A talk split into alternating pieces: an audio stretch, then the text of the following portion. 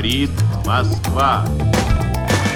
Il fallait que je lise, il fallait que je comprenne. Il n'y a pas d'argent magique. Fuga dal mercato azionario con le borse in profondo The rosso. higher you go, the fewer women there are. Nous ne parlons forcément pas de la même Europe.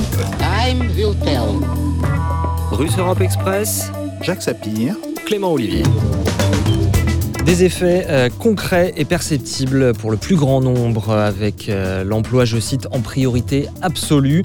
Voilà l'ambition affichée par euh, Jean Castex le 3 septembre au moment de présenter son plan de relance, baptisé France Relance, que le Premier ministre juge d'une ambition et d'une ampleur historique. La France, comme le vieux continent et le reste du monde, veut en effet éviter un cycle dépressif majeur dans la foulée du coronavirus. Alors ce plan est-il suffisamment ambitieux? Au regard des enjeux, s'agit-il d'un virage keynésien et écologique euh, de la politique économique de l'exécutif, au contraire d'une continuité euh, de sa politique de l'offre? Russe Europe Express Nouvelle saison, premier épisode. Bienvenue à toutes, bienvenue à tous. Avec cette nouvelle mouture de notre cher euh, générique, légèrement remanié pour se rafraîchir les oreilles en cette euh, nouvelle saison, Jacques Sapir, par contre, hors de question de le changer. Bonjour Jacques. bonjour Clément. En ces temps de, de regain du, du Covid, nous avons décidé euh, de continuer quelques temps encore avec ce dispositif prudent dans cette émission, avec donc Jacques Sapir en studio, mais sans recevoir d'invités euh, sur place. Par précaution, amis auditeurs, vous nous, vous nous pardonnerez. Et en cette rentrée, on a le, le plaisir euh, d'être rejoint par Eric Bonjour. Bonjour. membre des économistes atterrés, maître de conférence à l'Université de Bordeaux, euh, où vous travaillez notamment sur les questions de soutenabilité des euh, modèles de développement, ainsi que sur la famille de pensée keynésienne et post-keynésienne. Vous avez notamment euh, publié L'intégrisme économique, c'était en 2017 au Lien qui libère. Jacques Sapir, vous avez d'ailleurs reçu ici même à l'occasion de la publication de ce livre, dans lequel vous dénonciez le dogmatisme de l'économie dominante. Et puis plus récemment, vous avez co-dirigé l'ouvrage L'économie post-keynésienne, histoire, théorie euh, et politique, paru en 2018. C'était au seuil. Messieurs, on va d'abord euh, écouter le Premier ministre, Jean Castex, lors de sa présentation du plan de relance le 3 septembre, qui se montre volontariste. Écoutez. Après l'indispensable sauvegarde, la consolidation et l'offensive. C'est le plan de relance. Une ambition et une ampleur historique. 100 milliards, c'est près de quatre fois plus que le plan de relance qui avait été mis en œuvre pour faire face à la crise de 2008. C'est, en proportion de la richesse nationale, le plan de relance le plus massif annoncé à ce jour parmi les grands pays européens. 100 milliards, c'est surtout le montant dont notre économie a besoin. C'est le montant nécessaire pour retrouver dès 2022 notre niveau de richesse d'avant la crise. C'est un objectif ambitieux, mais parfaitement à notre portée. Un objectif ambitieux mais parfaitement à notre portée. Jacques Sapir, euh, votre édito, vous demandez euh, au contraire si ce plan ne serait pas en trompe-l'œil. Oui, justement. Euh, parce qu'effectivement, ce plan était très attendu hein, depuis la fin du mois d'août. Rappelons qu'il a été retardé de près de dix jours. Et ce plan, qui a donc été présenté par le Premier ministre Jean Castex, est aujourd'hui évidemment l'objet de débats importants. Alors, il faut rappeler tout de suite que la France est l'un des tout derniers pays d'Europe à dévoiler son programme économique pour faire face à la crise engendrée par le Covid-19. Euh, L'Allemagne, par exemple, avait annoncé un plan d'un montant supérieur, euh, 130 milliards, euh, dès la fin du mois de juin de cette année.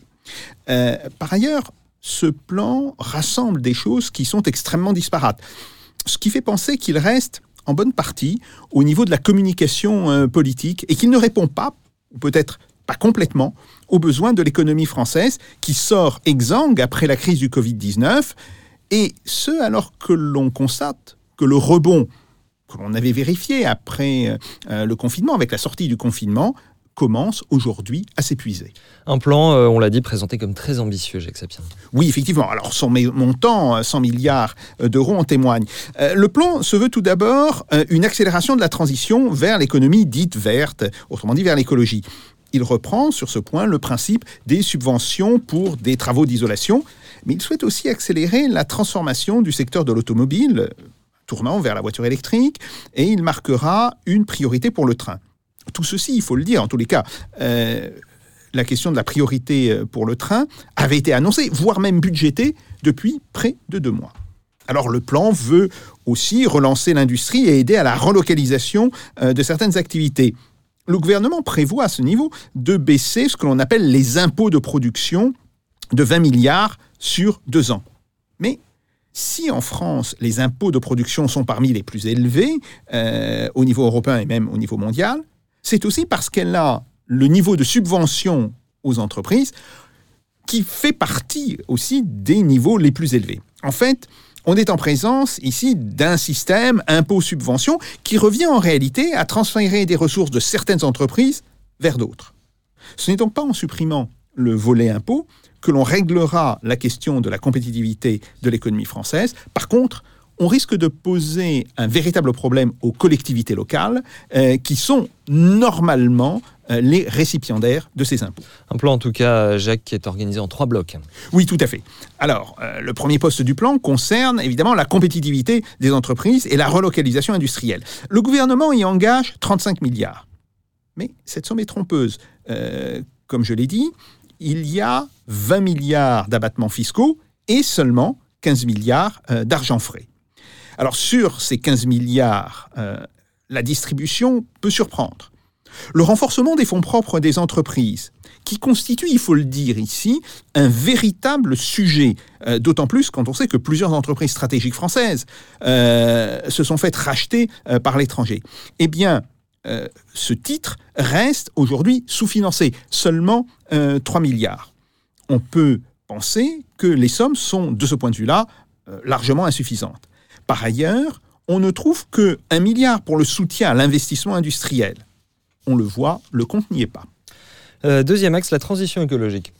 Alors effectivement, la transition écologique, euh, c'est le second grand titre, le second grand poste euh, de ce plan. Et pour cette transition énergétique, eh bien, on va dépenser 30 milliards, dont 7 milliards pour la rénovation énergétique des bâtiments, ça ne sera pas, euh, je dirais, euh, de l'argent euh, gaspillé, évidemment, même si on peut se demander si la méthode dont on veut engager ces financements est réellement adéquate. Et puis 4,7 milliards pour la SNCF, somme qui était déjà prévue et qui, logiquement, aurait dû être exclue du plan de relance.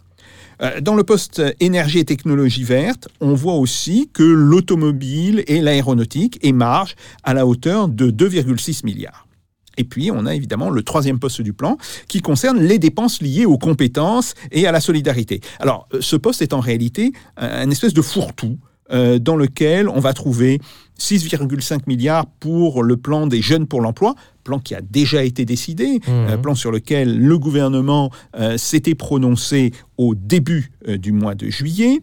les 6,6 milliards budgétés pour la poursuite du chômage partiel. Alors, c'est une excellente nouvelle, cette poursuite du chômage partiel, plutôt de l'indemnisation via le chômage partiel. Mais euh, il faut tout de suite rappeler euh, que ça ne devrait pas figurer dans un plan de relance. Nous sommes là en réalité, et Jean Castex l'a dit lui-même, dans le soutien à l'économie et non pas euh, dans une logique de relance. 5,2 milliards d'aides aux collectivités locales. Tiens, tiens, le gouvernement se rend compte qu'il supprime 20 milliards, donc il va redonner 5,2 milliards. Mais on, voit bien le problème. Hein. Ce n'est pas exactement les mêmes montants. Et puis, on trouve aussi euh, dans ce poste les 6 milliards d'investissements pour les hôpitaux, somme qui a été décidée lors du fameux Ségur de la santé et qui a déjà été annoncée. Donc on le voit, nombre de ces dépenses ne sont pas du tout nouvelles. D'où la question euh, qui vous semble la plus essentielle, celle de l'efficacité de ce plan. Oui, puisque les 20 milliards d'abattements d'impôts vont constituer au mieux l'équivalent d'un nouveau CICE. Or, l'effet macroéconomique de ce dernier a été très limité. Je ne parle pas de l'effet sur les profits des entreprises, ni sur la rémunération des actionnaires. C'est un autre sujet. Euh, mais euh, très clairement, l'effet macroéconomique a été très limité, voire nul, en particulier en matière de croissance. Même chose pour les 6 milliards euh, qui sont budgétés pour la poursuite de l'indemnisation du chômage partiel. Alors oui, évidemment, cette somme peut permettre de sauver des emplois, euh, de sauver du revenu euh, des ménages, de ce point de vue-là, elle est absolument nécessaire, mais elle ne créera pas de nouveaux emplois. Donc là encore, on voit que l'effet de relance sera extrêmement faible, voire nul. Et puis, le plan Jeunes pour l'emploi, quand on regarde un petit peu ce qu'il contient, on constate que lui aussi, il aura un effet très diffus sur la croissance. Donc, cela veut dire que les sommes qui sont susceptibles d'engendrer un effet de relance, il ne s'agit pas de 100 milliards. Il s'agit au mieux de 68 milliards. Donc, on peut considérer que, quoi qu'en dise le gouvernement, ce plan est en réalité sous-dimensionné par rapport à la situation actuelle et qu'il faudrait au minimum 30 milliards d'euros supplémentaires pour que l'on puisse obtenir au moins une partie des effets recherchés. Éric Baird, une réaction à, cet exposé de Jacques Sapir? Est-ce que vous estimez également qu'il s'agit d'une espèce de, paquet hétéroclite? Qu'est-ce qui vous inspire ce plan de relance Oui, alors Jacques Sapir a, très bien euh, présenté résumé ce, plan et la logique, et je, rejoins l'idée selon laquelle il est largement euh, sous-dimensionné. On a un peu l'impression d'une liste à la Prévert, c'est-à-dire que voilà, on, donne un petit peu à tout le monde pour que euh, pour essayer d'apaiser un certain nombre de secteurs ou de ou de gens qui défendent tel ou tel thème économique euh, ou politique. Mais est-ce que ce n'est pas euh, normal justement de se préoccuper de tous les secteurs? Bien sûr, mais normalement, on pourrait attendre qu'il y ait des. Si on attend des effets d'entraînement, la logique voudrait peut-être que l'on euh, concentre la plus grande partie des sommes sur des secteurs que l'on juge stratégiques et à même d'entraîner le reste de l'économie. Je crains là qu'en mettant, saupoudrant un peu partout, euh, on arrive à quelque chose qui entraîne, euh, qui, qui n'entraîne pas grand-chose, voire euh, rien du tout. D'ailleurs, donc on, rappelait que le, le plan était de l'ordre de 100 milliards, mais seulement 30 seront disponibles en 2021, hein, puisque ça va être sur deux ans. Donc 30 milliards, ça représente à peine 1% du PIB, donc c'est très, largement insuffisant si on veut donner une impulsion euh, rappelons quand même qu'on euh, s'attend à une baisse du PIB de l'ordre de 10%, voire même peut-être plus, euh, au cours de l'année 2020. Donc une baisse de, PIB de 10% qu'on essaie de contrebalancer par un plan qui, alors admettons, puisque ce n'est pas le cas, Jacques Sapir l'a montré, mais admettons que ce soit vraiment 100 milliards de relance, ça représente à peine 4%. Donc on voit bien que il y, a quand même euh, loin de l'ambition affichée et de la réalité de ce qui, euh, va être mis euh, de ce qui va être mis au pot pour, pour cette relance. Par rapport au plan allemand et ces 130 milliards qu'évoquait Jacques Sapir, comment vous voyez la différence entre ces deux plans? Alors, je ne connais pas dans le détail le, plan allemand, mais euh, depuis le début de cette crise sanitaire, on a vu que les Allemands ont toujours réagi plus fortement et plus rapidement que les Français, euh, que ce soit euh, pour affronter la crise sanitaire ou pour affronter la crise économique aujourd'hui, et qu'on est toujours un peu... nous, on apparaît comme étant toujours un peu à, à la traîne. On a l'impression qu'on a un gouvernement qui reconnaissons quand même que ce gouvernement-là est en train de manger son chapeau, hein, sans le dire. Parce que euh, depuis qu'il est arrivé en 2017, on cesse de répéter qu'il faut réduire les dépenses, que la dette publique est un fléau euh, extrêmement grave, etc. Et on a Bruno Le Maire qui, il y a quelques jours, euh, nous disait que en fait, ben, la, la, la, dette, c'était pas grave, que là, c'était la relance, et puis qu'on verrait plus tard. Donc, ce gouvernement-là, évidemment sans le dire et en se présentant comme le fer de lance de la relance, si j'ose dire, euh, en fait est en train de renier totalement, euh, en apparence, est en train de renier totalement en apparence ce qu'il préconisait, parce que si on, va aller un peu dans le détail, on va mmh. voir que euh, la logique qu'il poursuit depuis 2017 reste la même et est sous couvert de relance pseudo-keynésienne. Oui, justement, pourquoi une relance pseudo-keynésienne euh, On a euh, pu entendre de la part de certains commentateurs qu'il s'agissait d'un plan de relance qui insistait surtout sur, euh, sur l'offre plutôt que sur la demande. Est-ce que c'est pour ça que vous le qualifiez de pseudo-keynésien, Eric Bern? Oui, oui, parce qu'à chaque, à chaque grande crise, alors on nous avait fait le coup lors de la crise financière en 2008, hein, on avait parlé d'un moment keynésien, parce que euh, ben, les, déficits se creusaient et les États soutenaient, alors plus ou moins, hein, en 2008 en Europe ça a été plutôt moins que plus, et soutenaient euh, l'activité, donc créer, euh, creuser les déficits et ça engendrait de la dette. Et donc pour les libéraux, souvent, ben, être keynésien c'est ça, c'est creuser le déficit. Mais tout dépend pourquoi. Et Keynes n'a jamais prôné de...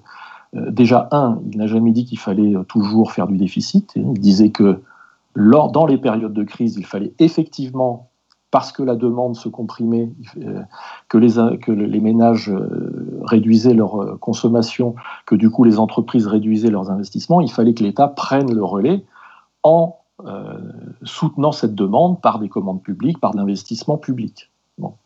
Mais dans les périodes de prospérité, Keynes disait au contraire, c'est là où l'État doit réduire un peu la voilure pour euh, réduire les déficits et euh, préparer, anticiper la, future nouvelle crise. En quoi c'est aussi complètement, enfin, ce n'est pas keynésien, c'est parce que on oublie complètement le côté demande. La base de l'économie keynésienne, c'est précisément la demande. Là, dans ce plan, tout est centré sur la compétitivité, hein, l'offre du côté entreprise, mais rien sur les salaires, euh, rien sur euh, la, protection et une meilleure protection sociale. les sommes qui sont affectées dans ce plan de 100 milliards euh, au soutien des personnes les plus précaires, c'est 800 millions. 0,8% du plan, de ce plan de relance, est consacré aux plus précaires. Alors ça passe par l'augmentation de la, de l'allocation rentrée ou par le, le, ticket de restaurant universitaire à 1 euro pour les étudiants. Bon, très bien, mais on est vraiment très très loin. C'est pas pas avec ça que l'on va euh, pouvoir faire une quelconque relance, parce que dans l'idée keynésienne, il y a l'idée que c'est pas tout de produire de la façon la plus efficace possible, d'être le plus compétitif possible. S'il n'y a pas de pouvoir d'achat en face pour acheter ce que vous produisez, ben ça servira à rien. Et c'est là où ce plan n'est absolument pas euh, keynésien. Mais justement, euh, à la limite, on pourrait vous dire que faire une politique de l'offre en comptant sur une forme de, ruissellement, même si le, gouvernement n'assume pas vraiment ce terme, euh, ça manifesterait une, continuité, une cohérence de la part du, gouvernement. Emmanuel Macron ne se revendique pas tellement de John Maynard Keynes, Eric Baird. Ah oui, ça, on s'en est bien aperçu. Ah. Euh, et oui, ce que je disais tout à l'heure, c'est que la logique de ce plan qu'on maquille en plan de relance, c'est en fait un plan où on fait, euh, on a une énième tournée de, euh, de cadeaux fiscaux faits aux plus grandes entreprises. Euh, Jacques Sapir tout à l'heure évoquait la baisse de 20 milliards des, impôts sur la production, bon, sans à peu près aucune contrepartie. Donc on est toujours dans cette logique-là de la politique de l'offre, de favoriser l'initiative privée, mais en fait, euh, on est très très très loin, comme je disais, de, de quelque chose qui va vraiment relancer l'économie. Euh, Jacques Sapir, Romaric Godin, l'un des journalistes économiques de Mediapart, n'hésite pas à parler de plan de relance en forme de nouveau cadeau pour le capital. Est-ce que vous êtes d'accord avec lui?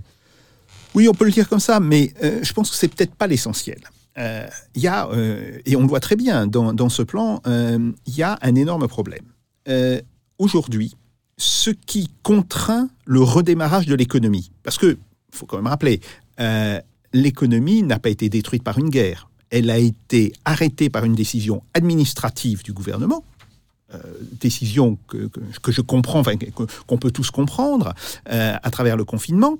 Et le gouvernement aujourd'hui a des problèmes pour redémarrer l'économie. Il voit très bien que l'économie, c'est pas un appareil, euh, vous euh, mettez le commutateur sur un point, il s'arrête, vous remettez sur le commutateur, le commutateur sur un autre point, bah, il repart pas euh, comme ça. Bon, d'accord. Pourquoi? Parce qu'il y a un problème majeur d'incertitude. Et c'est ça, en vérité, la, question qui est absolument fondamentale. cette incertitude, qui, elle, a été particulièrement bien analysé par Keynes, euh, il faut le rappeler, et puis euh, par les gens qui ont suivi euh, d'ailleurs les, travaux de Keynes. Bon, ce qu'on appelle l'incertitude radicale, mmh. c'est lié à l'épidémie.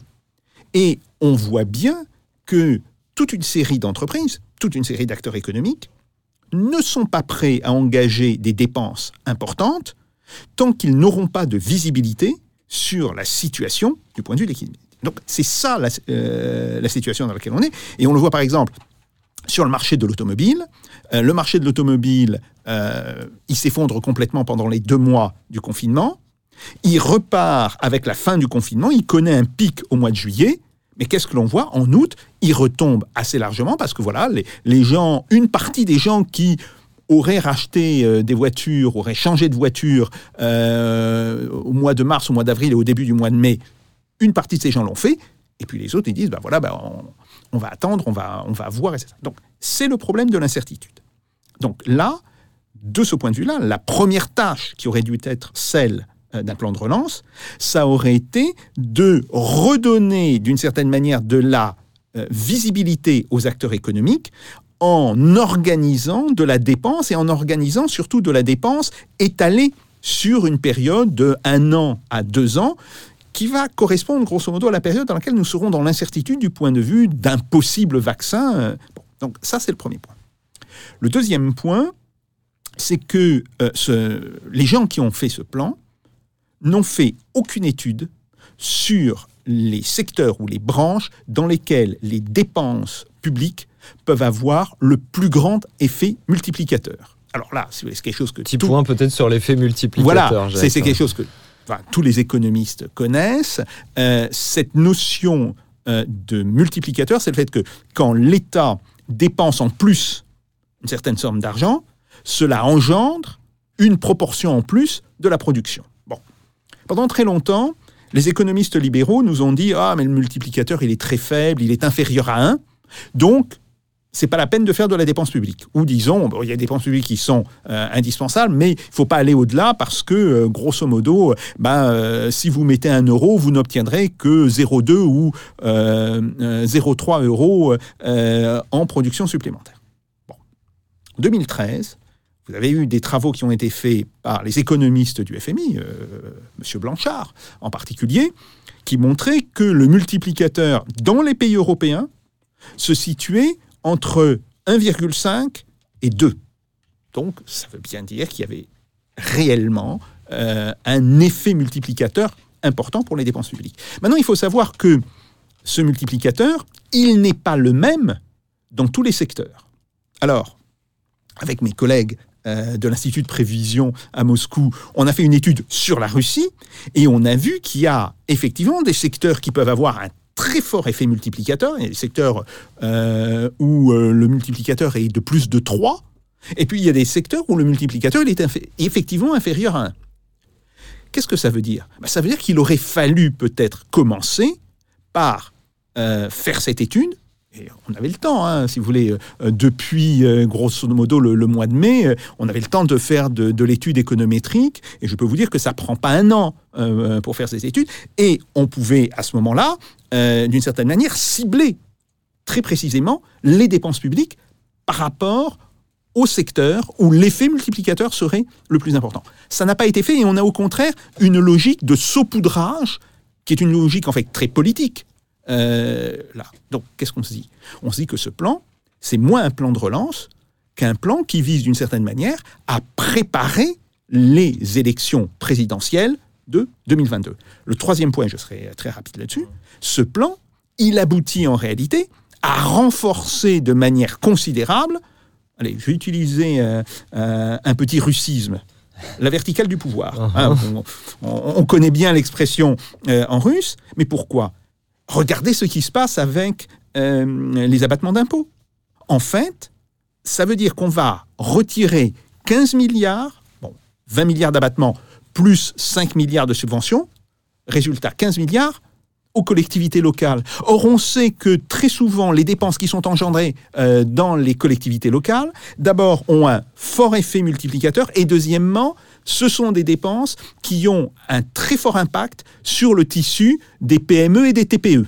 Euh, justement parce que c'est engagé au niveau régional, etc. Donc là, on voit bien que le gouvernement, il va exactement euh, en marche arrière sur cette question qui est extrêmement importante.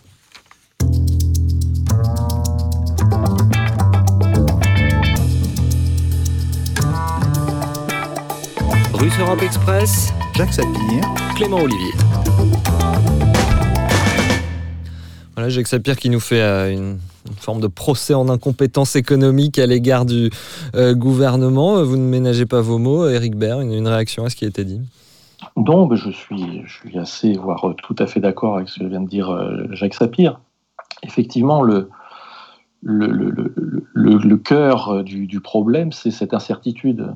Vous pouvez injecter tout l'argent que vous voulez dans l'économie. Si la majorité des gens pensent que demain va être pire qu'aujourd'hui, eh bien, euh, l'argent que vous injectez, les ménages y vont l'épargner, ceux qui peuvent, et euh, ne vont pas le consommer. Hein. On sait que du fait de la crise sanitaire, il y a une épargne euh, qui l'épargne française a, a, 24%. a gonflé voilà, on a de Et c'est, pardonnez-moi, c'est quelque chose d'important parce que les gens, au niveau micro, ne s'en rendent peut-être pas compte. On ne on, se rend pas personnellement compte qu'on a accumulé beaucoup d'épargne, mais c'est quelque chose que vous vous dites. Euh, au niveau euh, macro, l'épargne des Français est, considérable.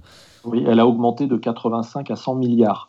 Et donc, c'est un, des objectifs de ce plan de relance. Hein. le gouvernement veut faire en sorte que euh, ben, les, ménages qui ont épargné euh, dépensent cette épargne et, donc participent à relancer la consommation.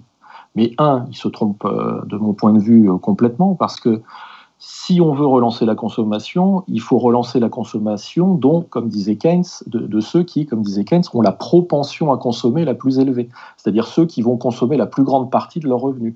Et ça, ce sont les moins riches. Et donc, il n'y a rien dans ce plan de relance, ou quasiment rien, euh, à destination des classes populaires et des, et des, catégories les moins favorisées.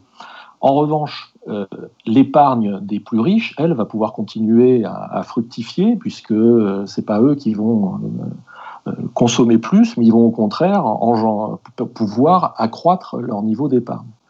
Si on se place du côté des entreprises, l'incertitude, elle joue aussi, parce qu'une entreprise elle va investir. Quand elle va investir, euh, en fait, elle fait de la planification. On va peut-être y revenir. Mhm. Mais elle fait de la planification sur un, horizon plus ou moins long, 5 euh, ans, 10 ans, 20 ans. Bon. Mais quand vous voulez vous engager, prendre ce risque-là, euh, c'est parce que vous anticipez que le futur va peut-être vous permettre de rentrer dans vos fonds et de, de, générer des, des bénéfices.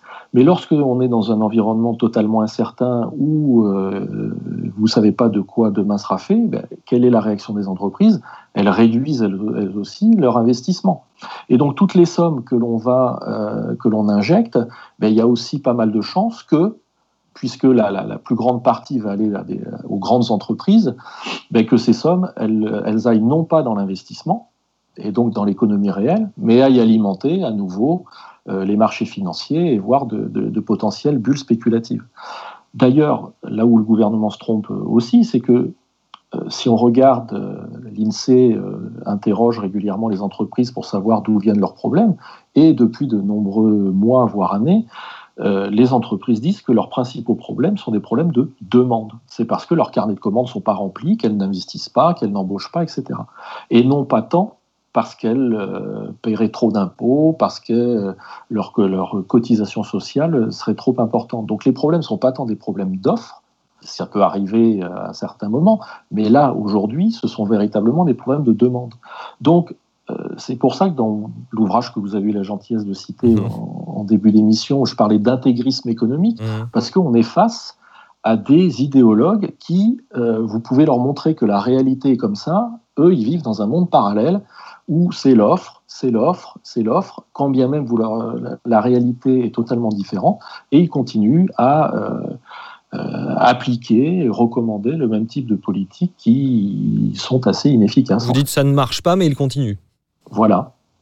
Alors pour, pour, euh, pour qu'il y ait de la demande, il vaut mieux avoir un, travail. Euh, le gouvernement euh, a pour objectif, de, grâce à ce plan, de, que 160 000 emplois soient créés dans le même temps. C'est un chiffre qui est étonnant parce que dans le même temps, le, le même gouvernement prévoit que 800 000 emplois seront détruits par cette crise que nous vivons dans, dans les prochains mois. Qu'est-ce que vous en pensez, Eric Baird là encore, on est dans, l'idéologie, parce que ce qu'attend le, gouvernement, c'est que le secteur privé crée de l'emploi. Mais l'État euh, peut créer de l'emploi. Euh, y a, on sait maintenant qu'il y a énormément de besoins collectifs, de besoins sociaux qui sont insatisfaits. La crise sanitaire nous a montré à quel point l'État était, dans, dans, quel état était l'hôpital public. J'entendais euh, il y a quelques jours, le, président Macron dire que ben non, on n'allait pas embaucher des enseignants aussi parce que ça ne participait pas au redressement de, du pays. Bon, il faudrait quand même lui rappeler que les services publics contribuent à la croissance économique, ce qu'on appelle dans le langage technique mmh. des économistes la production non marchande contribue et représente entre 15 et 20% du PIB, donc euh, c'est aussi un, élément à ne pas sous-estimer. Et puis, il euh, ne faut pas se tromper aussi, quel type de société on veut. Euh, là, on a l'impression que l'idée, c'est qu'il faut refaire de la croissance, de la croissance, de la croissance. Bon. croissance, pour quoi faire déjà?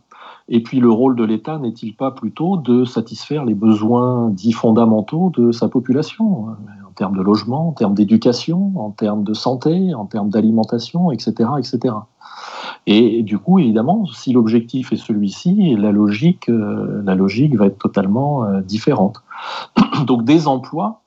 Alors il y avait des calculs qui avaient été faits hein, aussi. Euh, J'ai plus le détail en tête, mais avec le CICE, ce que coûtait un emploi CICE représentait euh, trois ou quatre fois ce qu'aurait coûté un emploi public décidé par l'État. Donc, plutôt que de faire le CICE, si on avait si l'État avait décidé de consacrer la même somme pour embaucher, ben, il aurait pu embaucher trois ou quatre fois plus euh, de, personnes que ça n'a été le cas. Donc, il y, a des, y a des marges de manœuvre. On est vraiment dans des choix, dans des choix politiques. Et pour créer des emplois, euh, fut un temps, on a réduit le, temps de travail. Jacques Sapir, vous vous souvenez que euh, selon un rapport de, l'IGAS, l'inspection générale des affaires sociales, euh, révélé en 2016 par Mediapart et Le Monde, selon ce rapport, les 35 heures avaient généré 350 000 emplois par rapport à ces 160 000 emplois que promet le gouvernement. Comment vous, vous comparez ces deux chiffres? Alors, euh, le problème, c'est qu'on est, est là sur des choses qui ne sont pas exactement comparables. Mais c'est vrai que le passage aux 35 heures avait euh, conduit euh, effectivement à un accroissement de l'emploi, non pas tant par la baisse du temps de travail que par l'accroissement de la rémunération pour le même travail. Il faut toujours se rappeler que c'est ça l'effet principal des 35 heures c'est que quelqu'un, parce que euh, les travailleurs en France, de toutes les manières, euh, ils continuent de travailler entre 39, euh, 39,2 heures par semaine. Donc, en, moyenne. En moyenne, en moyenne. Donc, quand vous baissez le temps de travail légal à 35 heures, ça veut dire que vous augmentez le nombre d'heures supplémentaires. Et donc, vous augmentez, en réalité, le revenu tiré du travail par Et c'est cet effet-là qui a euh, conduit justement par un effet de demande typiquement keynésien, pour le coup, qui a conduit à augmenter euh, le nombre d'emplois. Alors, euh, aujourd'hui, la question est un petit peu différente. nous allons avoir dans les quelques mois qui viennent, hein, on pense que, grosso modo, l'essentiel du choc de chômage aura lieu d'ici la fin du mois de décembre de cette année. On va avoir 800 000 emplois supprimés à peu près peut-être 700, ça peut être 900 000, mais disons, comptant en moyenne 800 000. Le plan euh, Jeunes pour l'emploi. Alors le gouvernement dit oui, nous allons créer 160 000 emplois. Mais sur combien de temps? Quand on regarde le plan, on, se, on, voit que ces 160 000 emplois, de toutes les manières, ils vont être répartis sur les deux ou trois ans qui viennent. Or, euh, si nous avons déjà ce choc important sur l'emploi euh, de grosso modo 800 euh, 000 chômeurs de plus d'ici la fin de l'année, quel sera l'impact de ce choc sur l'année 2021 Parce qu'il faut savoir que quand on a un tel choc une année, il y a nécessairement un choc miroir euh, l'année suivante. Donc là déjà, on voit très bien que ce que propose le gouvernement n'est pas du tout à la hauteur des besoins de l'économie française. Après, il y a peut-être un point sur lequel on pourra en discuter mmh. avec euh, Éric Baird, mais euh, un point euh, où je veux bien entendre le discours du gouvernement. Oui, ah oui allons-y. Oui, la France a un problème de compétitivité. Elle n'a pas un problème en termes de temps de travail, mais c'est un problème de compétitivité, essentiellement de compétitivité prix. On sait parfaitement d'où provient ce problème. Ce problème, il est lié essentiellement à l'existence de l'euro. Euh, le Fonds monétaire international publie tous les étés ce qu'on appelle l'External Sector Report, qui refait le calcul de ce que seraient les taux de change réels si nous avions euh, toujours des, des monnaies indépendantes, puis qu'il calcule aussi pour les pays qui ont effectivement des monnaies indépendantes. Qu'est-ce qu'on voit? On voit que l'Allemagne a, par rapport à son économie, une monnaie, l'euro, qui est sous-évaluée d'environ 11%, et que la France a, pour l'état de son économie, une monnaie qui est surévaluée, toujours par rapport à une moyenne, d'environ 15%. Bah, quand vous avez une sous-évaluation de 11 plus une surévaluation de 15, toujours par rapport à une même moyenne, ça vous fait, en comparaison directe, grosso modo, 25% d'écart. Et effectivement, quand vous avez 25% d'écart en termes de, de, taux de change réel, vous avez un réel problème de compétitivité. C'était ce problème de compétitivité que François Hollande a prétendu traiter. Alors François Hollande, pas seulement, il était avec euh, Emmanuel Macron. Il faut quand même rappeler qu'Emmanuel Macron a été le conseiller économique pendant deux ans euh, de François Hollande. Puis son ministre. Puis son de l'économie. ministre. Mais, donc, c'était ça que François Hollande prétendait traiter par le CICE. Et, et c'est pas du tout étonnant, on retrouve la même philosophie avec l'abattement fiscal de 20 milliards euh, qui est décidé sur la question des impôts de production. Mais la véritable question qu'il faut poser, c'est toutes ces mesures qui peuvent s'apparenter à des dévaluations internes ne seraient cohérentes que si, dans le même temps, on baissait les salaires. Or, si on baisse les salaires euh, en termes nominaux, avec la situation où on est, c'est pas 800 000 chômeurs de plus que nous aurons, mais c'est probablement 2 millions ou 2 millions et demi. Donc on voit bien que cette politique, elle est absolument suicidaire.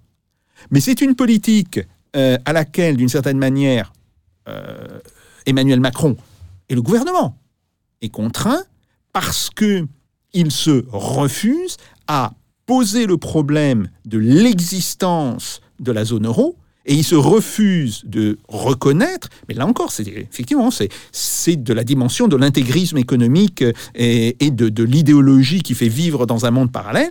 Il se refuse de reconnaître que, euh, en réalité, euh, les économies françaises et allemandes ont tellement divergé depuis la création de l'euro en 1999 qu'aujourd'hui, il n'est plus possible de les maintenir dans le même cadre monétaire. Et ça, c'est en réalité le non-dit qui structure profondément le plan de relance.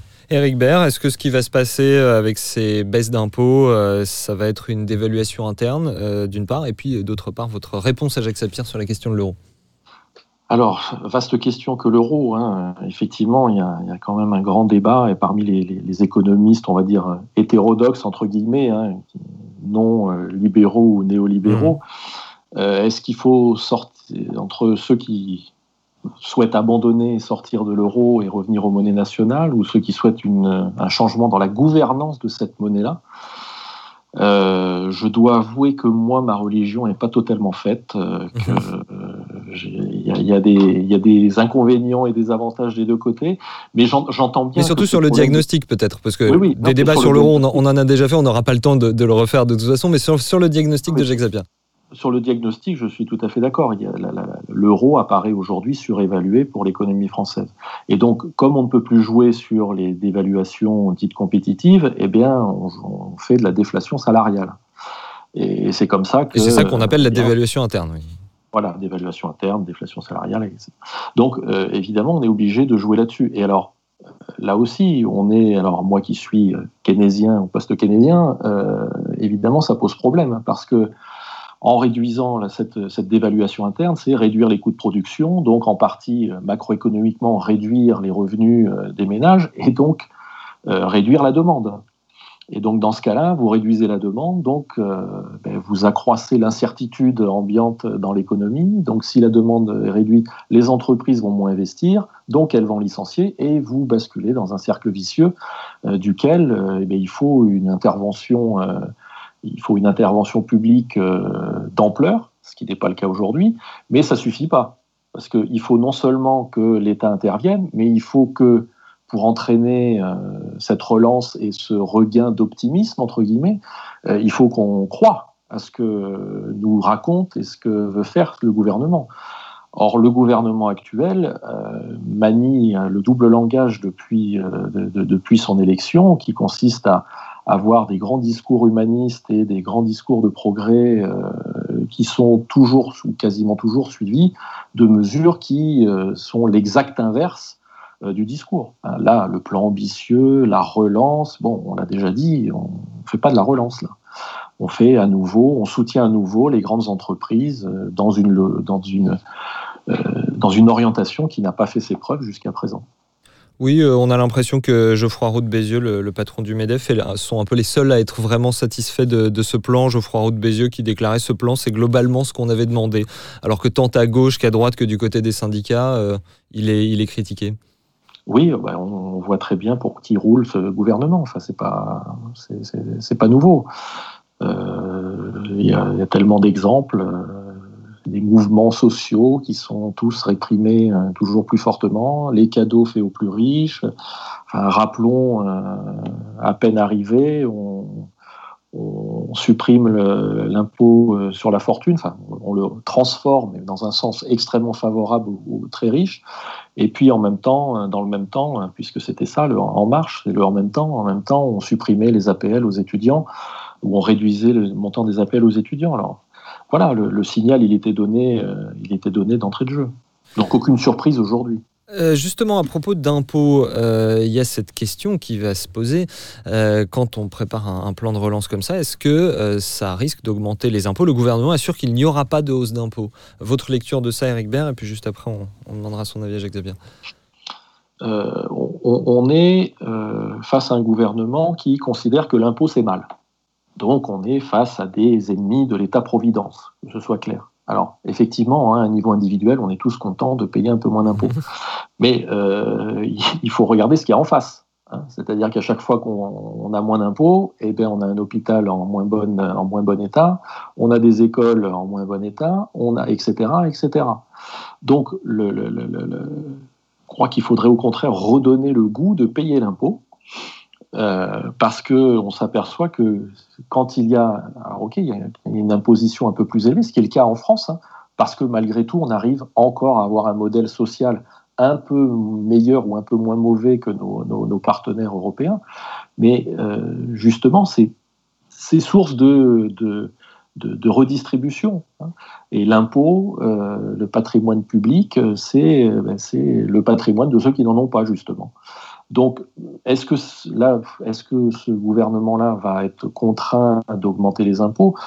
Bon, ce qu'il a fait jusqu'à présent, souvent, c'est qu'il a transféré la patate chaude aux collectivités, euh, aux collectivités locales, et puis il les laisse se débrouiller avec ça.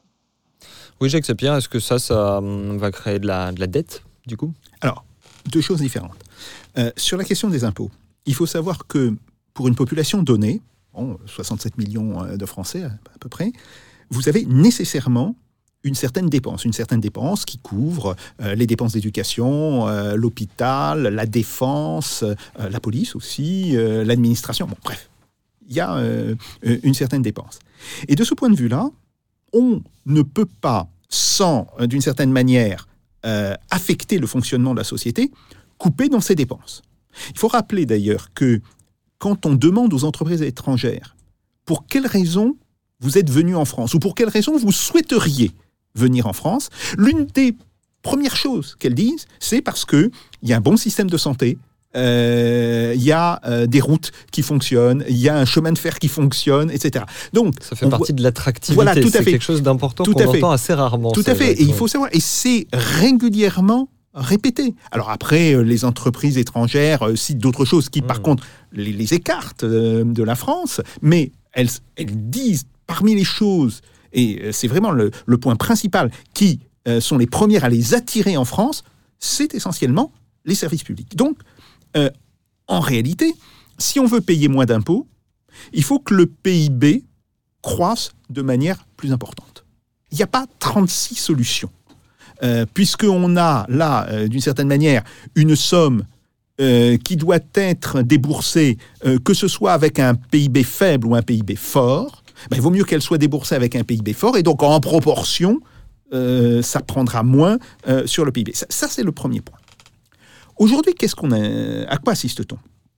On assiste en réalité à euh, une stagnation sur long terme des économies, avec des croissances euh, du PIB qui sont très faibles, hein, euh, qui sont de l'ordre de 1,2, euh, 1,7 dans les bonnes années, etc.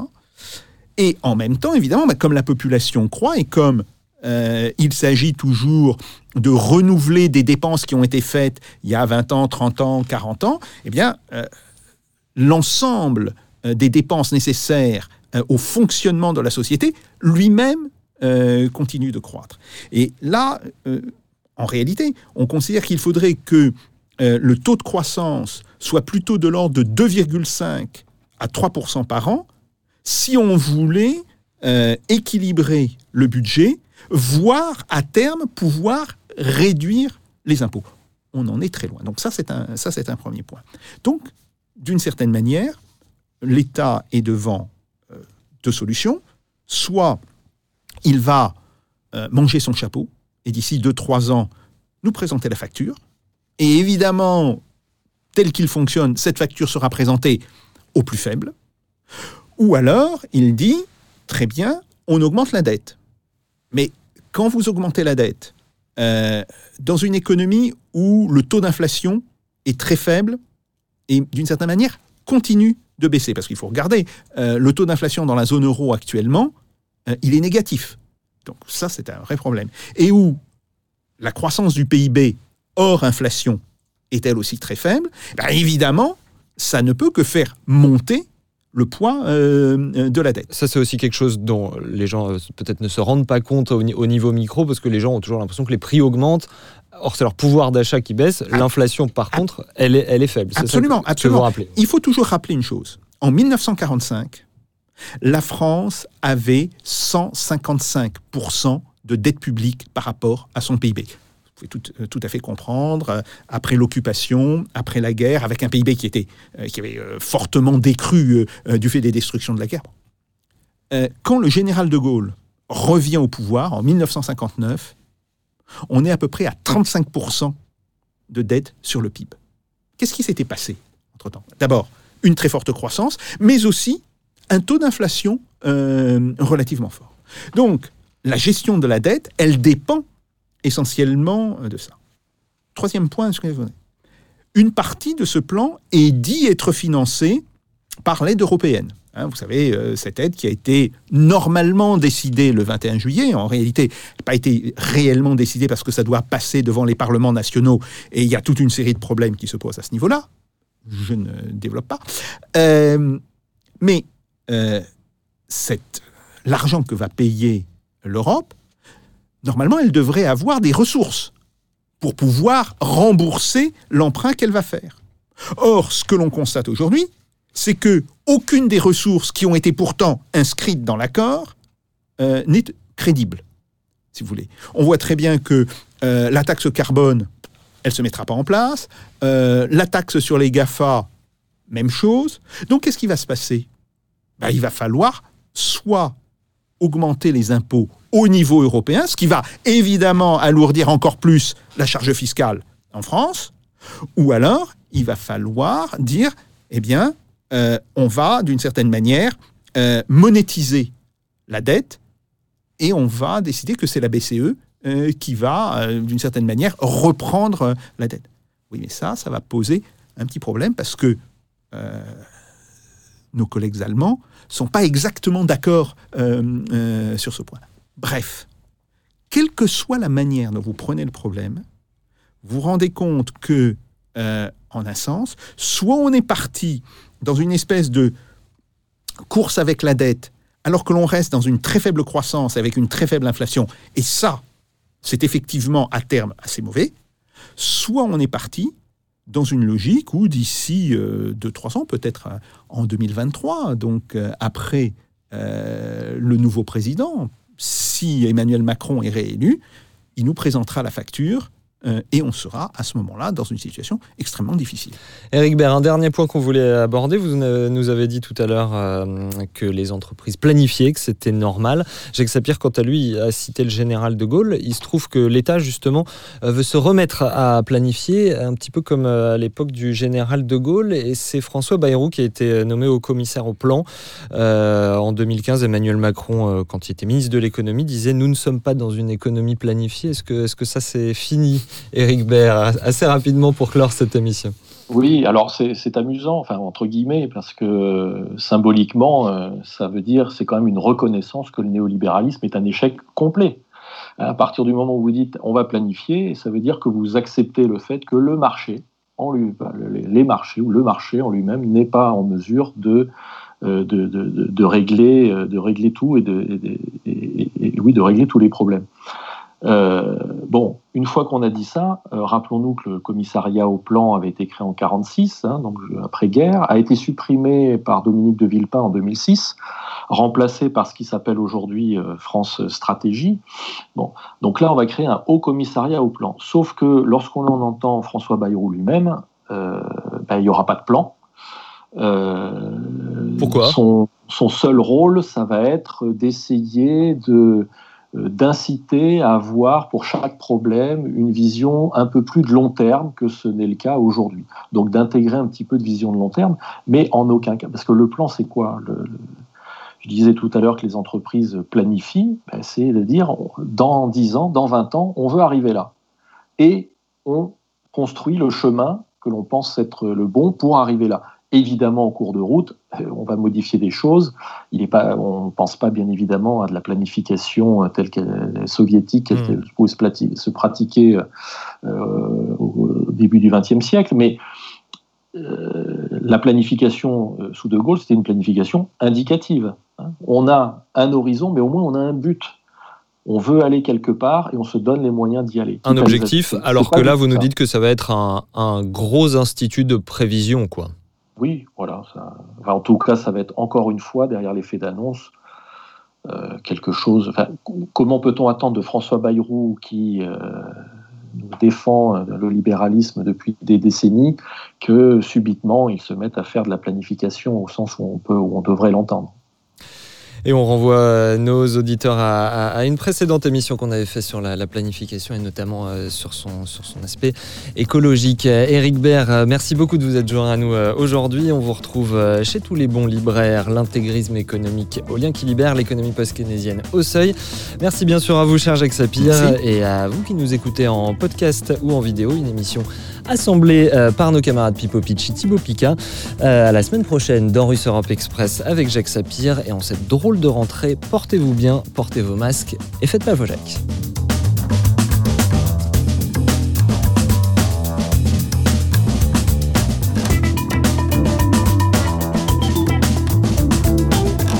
This is not a method. This is provocation. Let them do. No.